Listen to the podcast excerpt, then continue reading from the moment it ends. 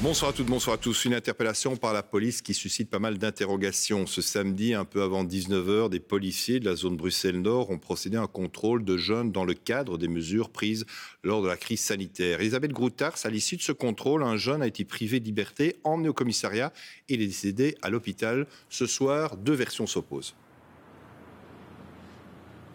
Oui, c'est dans le commissariat hein, que vous voyez euh, derrière moi que le jeune homme a d'abord fait un malaise. Il faisait partie euh, d'un groupe de personnes qui se sont rassemblées euh, samedi soir près de la gare du Nord. Ils étaient plus que quatre, plus que ce qui n'est autorisé hein, en cette période de coronavirus en rue. La police les a alors contrôlés et ce jeune homme a pris la fuite à pied, rattrapé. Il a été emmené au commissariat et a donc perdu connaissance dans ce même commissariat. Il a été emmené à l'hôpital et est décédé un peu après 20 heures circonstances de sa mort sont encore floues et posent beaucoup de questions euh, à euh, la famille que nous avons euh, contactée et qui se demande d'abord pourquoi elle n'a été prévenue qu'à 2h30 du matin de ce décès et qui pense que c'est parce qu'il filmait l'intervention qu'il a lui-même été interpellé ensuite. Mais selon d'autres informations, selon une autre version qui nous est parvenue, eh bien, ce jeune homme aurait ingéré une quantité importante de drogue au moment où il prenait la fuite, drogue qu'il a avait en sa possession.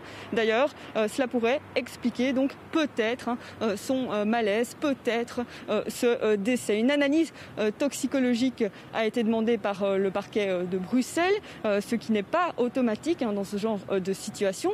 Une enquête est en cours pour déterminer les circonstances de ce décès et le parquet de Bruxelles dit avoir pris toutes les mesures nécessaires pour que cette enquête se fasse de manière indépendante. Je vous propose d'écouter la porte-parole du parquet de Bruxelles. Il y a différents devoirs qui ont été ordonnés, l'analyse des caméras de surveillance au commissariat lors de l'interpellation. Il y a un médecin légiste euh, qui va faire une autopsie, qui est en train de faire une autopsie même, qui euh, va également faire une analyse toxicologique. Euh, il y a le comité P qui est là pour garantir l'indépendance de tous les actes d'enquête qui sont menés jusqu'à présent. Et donc je pense qu'il faut simplement malheureusement accepter que la justice ne se fait pas en cinq minutes et que donc ce ne sera qu'à l'issue de tous ces devoirs et l'exécution de tous ces devoirs qu'on pourra voir un petit peu plus clair sur ce qui s'est passé toutes les circonstances autour du décès de ce jeune homme.